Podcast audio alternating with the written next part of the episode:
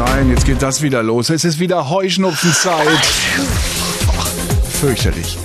Niesanfälle, äh, tränende Augen, juckende Nase, das ist eine Qual.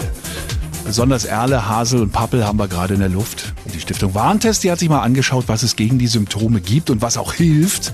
Bettina Sauer von der Stiftung hat uns erzählt, was wann Sinn macht. Akute Heuschnupfenbeschwerden sind beispielsweise ein Fall für Antihistaminika. Die gibt es einerseits als Augentropfen und Nasensprays, andererseits auch innerlich, zum Beispiel als Tabletten.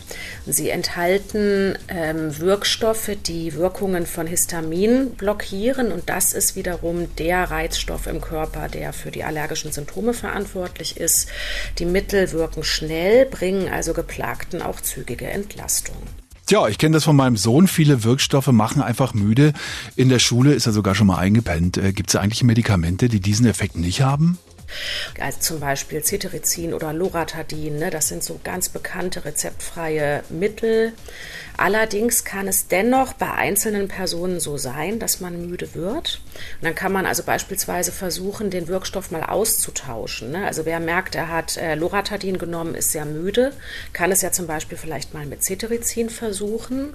Und wer merkt, er hat eigentlich ähm, gar nicht so starke Symptome ne? und es sind nur die Nase oder nur die Augen betroffen, der kann natürlich auch versuchen, ob er doch einfach mit äh, Nasenspray und Augentropfen hinkommt. Mhm. Wenn ich auf Medikamente eher verzichten möchte, was kann ich denn stattdessen tun, um besser durch diese Pollenzeit zu kommen? Hm?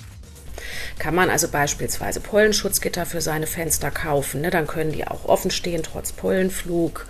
Oder wenn man sieht, es ist eine starke Pollenflugwarnung ne? für die Pollen, von denen man weiß, die reizen einen, dann sollte man vielleicht tatsächlich versuchen, möglichst drinnen zu bleiben an dem entsprechenden Tag. Und manche, die wissen, wann ihre Leidenszeit typischerweise ist, die versuchen sogar in dieser Zeit ihren Urlaub zu machen ne? und dann wegzufahren, zum Beispiel ans Meer oder ins Hochgebirge, denn da sind erfahrungsgemäß viel weniger Pollen in der Luft als anderswo.